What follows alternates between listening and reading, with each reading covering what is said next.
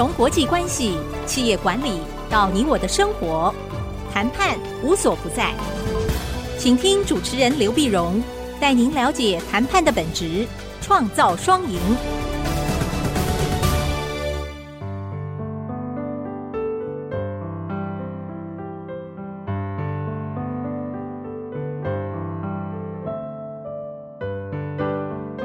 这里是 IC 之音竹科广播电台 FM 九七点五，欢迎收听《谈判无所不在》，我是刘碧荣。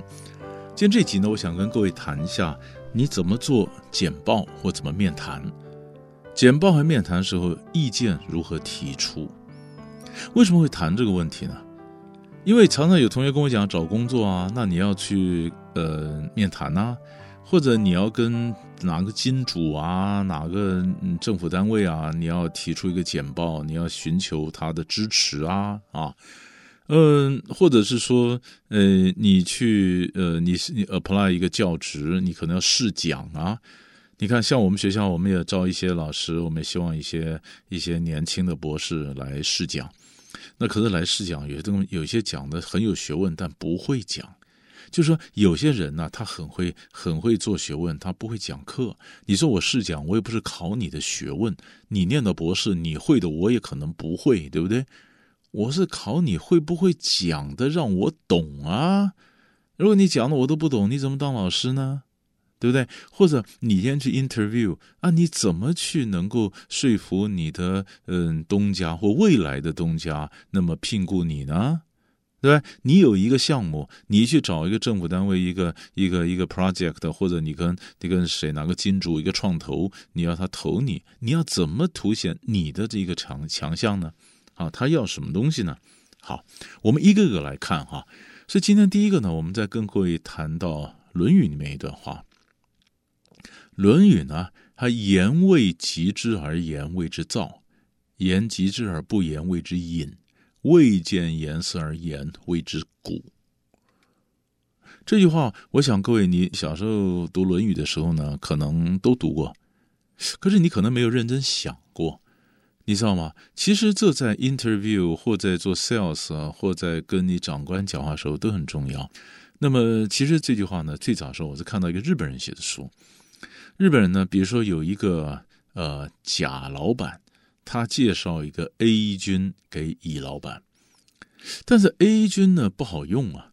后来第二次一个场合呢，贾老板碰到乙老板了，他就问说：“哎，A 君怎么样？我介绍 A 君怎么样？你说我们中国人，我们碰到这种情形，我们会怎么讲？我们常常就很虚伪嘛。A 君是个好人啦，但是可能对这工作没兴趣。”哎，你谢不还是谢谢你了哈？那你下次是不是还有好的，还是往我这边介绍？就这个人是不错了，人品啊，他的学术修为啊都不错哈。可能他志不在此，他对我们的工作没兴趣。这是我们中国人最常讲的包装的方法，其实就是这人不适合，蛮烂的，你知道吧？但是我如果讲这人蛮烂，那介绍 A 君给我的贾老板，他不觉得自己颜面无光吗？所以我虽然不喜欢 A 君，我还要维持跟贾老板的关系，对不对？好。可日本人不是这样的，我看一个日本人写书，他倒写得很很具体啊。那么贾老板就问他：“那你说 A 君怎么样呢？”他说：“这个 A 君呢，言未及之而言谓之造，就是他跟我 interview 的时候，我还没有问到的时候，他就不断讲，讲的比我讲的还多。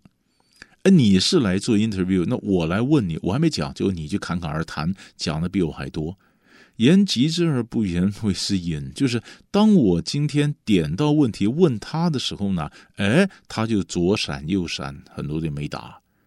然后呢，未见言色而言谓之古，古就是瞎子，就是他还没看到我生气了，然后呢，又开始嘟嘟囔囔的兀自讲他自己的，这个就古，叫简称白目。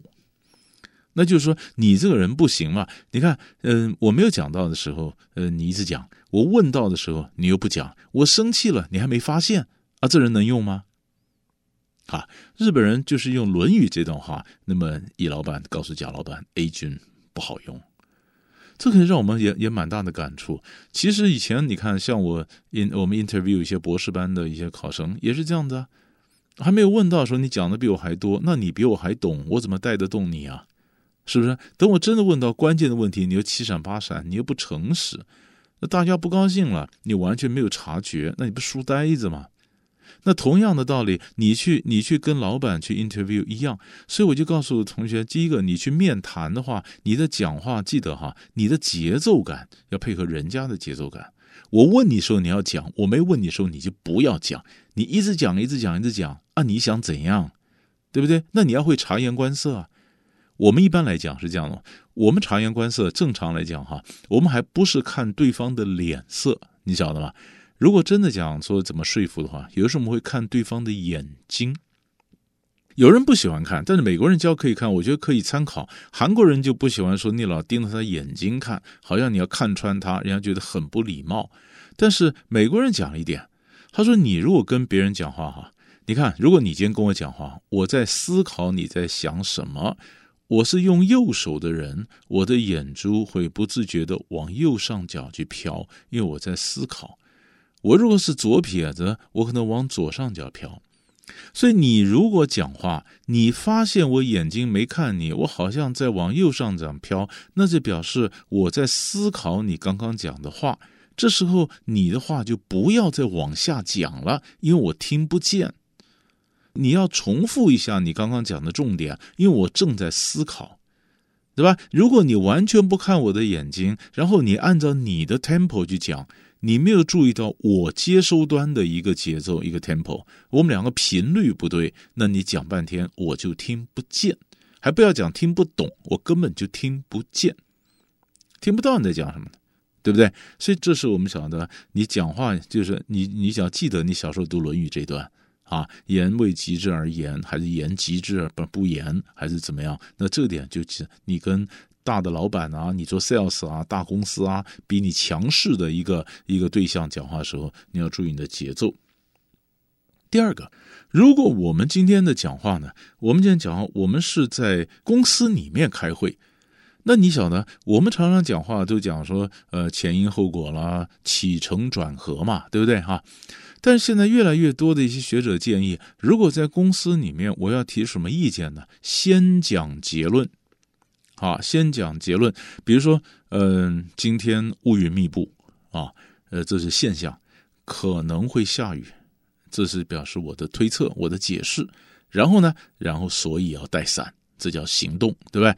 所以我一定觉得正常状况通常是三段嘛，先讲现象嘛，再讲解释嘛，再讲行动嘛。啊，乌云密布，这是现象，解释可能会下雨，对不对？然后行动带伞。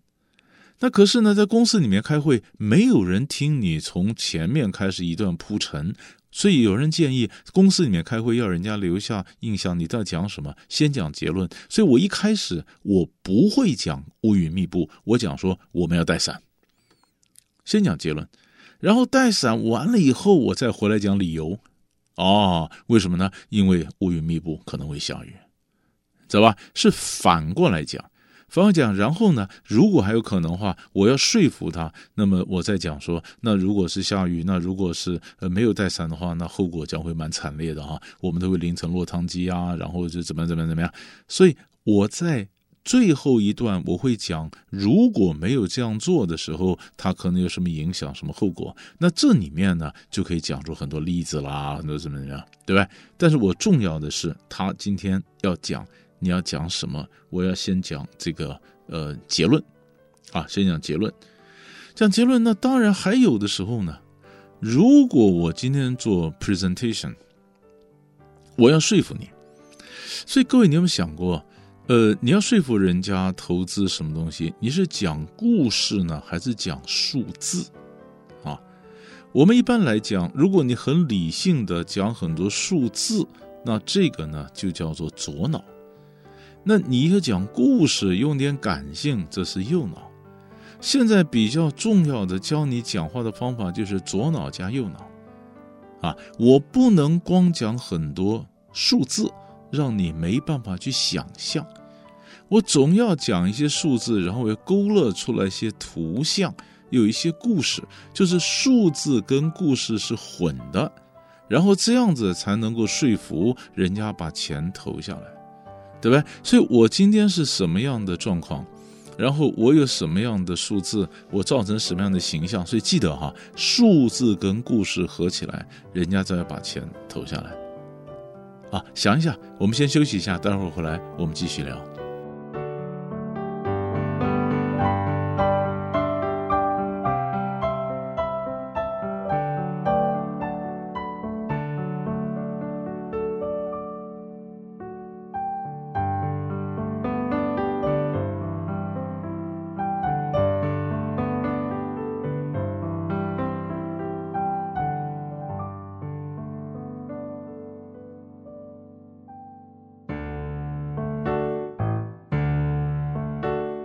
欢迎回到谈判无所不在，我是刘碧荣。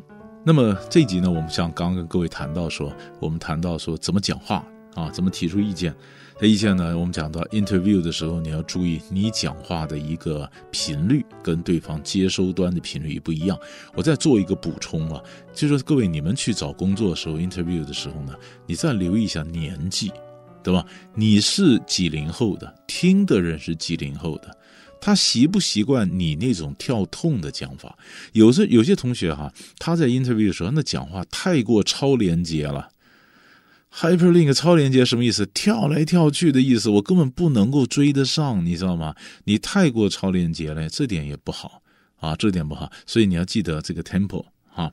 然后我们又讲说，你在内部讲话，公司内部开会讲话，你先讲结论，对不对？哈。那刚刚第三点，我就告诉各位，你如果要叫人家投资啊什么的，那么你要卖一个什么点子？你要讲故事还是讲数字？我们说故事和数字都要兼顾，都要兼顾。有数字，我要拿，我起码跟你讲说，你投资我的项目，它的数字是怎么样怎么样，对不对？呃，然后你勾勒一个非常美好的一个愿景，让他想想看。所以有数字，有有这个故事。有左脑有右脑，这样平衡起来，不管你是做政策的说明，不管你是做投资方案的一个介绍啊，或者不管你去跟这个呃人家去找钱，你都是这样讲啊，对不对？数字。然后既然这样讲呢，我们讲到第四个了，就是你今天上来做 presentation 的时候，你在做报告、做简报的时候呢，各位你要晓得，你要照顾下底下的人呢。因为你你你想把底下的人他们想听什么，不是每个人都一样，你知道吗？有的人就算你今天跟一个政府单位同一个单位，你跟一个金主啊、创投啊什么的，同样一群投资人，那有的人喜欢听大的图像，有的人喜欢听细节。我今天找人家要钱，第一个，比如说我今天跟你们要钱，那我就要讲本公司过去曾经做过哪些业绩，我盖过哪些房子，我怎么的，然后我秀了几张投影片，放了几个照片，对不对？这个就是满足那些喜欢看大的人他的想法。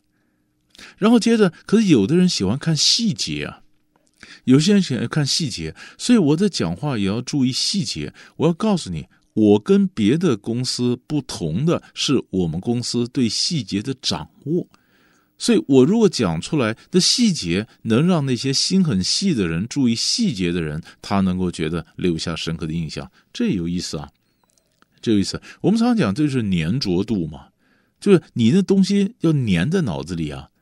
对不对？有的时候我们是大的一个计划，你要讲细节；有的时候你如果只是呃说服一些广告啊，你做广告什么的，你可能一个 message 一个信息就够了，讲多人家听不懂，人家也记不下来。可是我跟金主要钱的时候，我不能光是只有一个 message 啊，所以我有大的一个呃 picture 大的东西，然后我要告诉你我怎么对细节是怎么掌握，对不对？可是你别忘了，底下这人既然投钱，他还很在乎的是他怎么样的回报啊？回报率是多少？他投的钱如何能够落袋为安呢？所以你要讲你你的简报就分成几个部分：第一个是大的 picture，第二个你要讲细节，他的掌控；第三个你要讲他怎么样的收钱呢？最后他怎么收割？他投了钱，他怎么赚呢？对不对？哈，然后最后呢？人家把钱投下来，他还要想说他怎么控制你啊？你不要钱一投了以后，你就完全就完全不受控制，那他也他要查账啊。比如说，你告诉我去跟你合作，那我可不可以进到后台？对不对？我可以进到后台，我可不可以看一下？就像很多公司，他办一些线上的课程，找我，嗯，周老师，我们就合作办线上的这个课程。由于现在新冠病毒很多都是线上的，对不对？可是问题是我把我材料录好给你以后，你上线了，我能看得到吗？我能知道我赚多少钱吗？对不对？所以你总共就是四块，一个就是你过去的业绩，第二个你对细节的掌握，第三个投资客他怎么落袋为安，第四个他中间怎么控制你。那这四个你要能够抓到，对吧？但是还有一点，在下面第五点就告诉各位，你今天去讲话的时候呢，记得我们常常心很大，对不对？你想很多话都赶快讲完，对不对？因为我叫你准备细节，你准备很多讲完，对不对？这又不能太过，为什么？人家会睡着嘛，你晓得吗？你你看，我们自己都听过演讲，哎，我我问你啊，你你有每次听演讲都百分之百都都都是哇神采奕奕、全神贯注吗？我们会恍神嘛？我们会没听到嘛？所以有的时候我们会留一些破绽，知道吧？留破绽是干嘛呢？让他发问，发问。那如果是这个场合，你能底下安排个细胞发问，当然也很好。要不然别人会提出发问。根据我们一般来讲听演讲的经验，人家讲的时候。因为频率太平了，他就可能睡着了，睡着了，然后到最后忽然停下来，他就醒了。然后有人一发问，哟，他精神都来了。所以他听到的是后面发问的部分，而不是你前面简报的部分。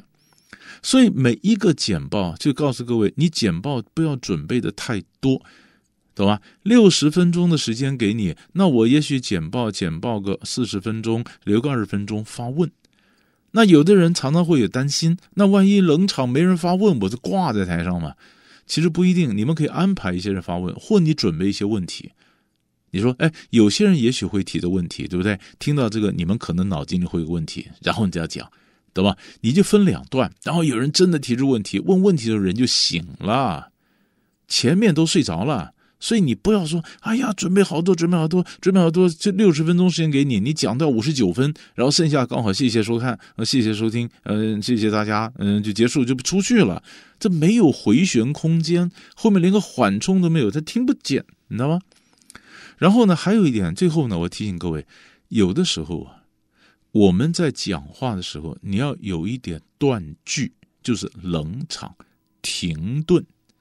你知道吧？因因为有的人很怕，有的人怕他不停顿，不停顿他就一直讲，一直讲，一直讲，一讲，一讲。你晓得催眠呐、太容易睡觉。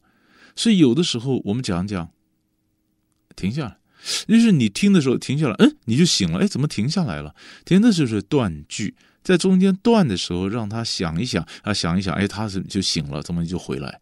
所以我们常常在不管你怎么讲话，这都是 tempo。就是节奏，你知道吧？那你看，我今天前前面给你讲的，你去跟人家讲话的时候，你要注意他的眼神。如果他眼睛往左上角飘，往右上角飘，那表示黑眼球往上飘，表示他正在处理你的讯息，所以你要停。那是跟一个人。如果你站在台上，底下的人眼睛你根本看不见，你怎么晓得什么该停呢？自己停，懂吧？自己停，停一下，停一下，停一下，让他能够醒过来。所以，像这个讲话这技巧，其实都是可以练的。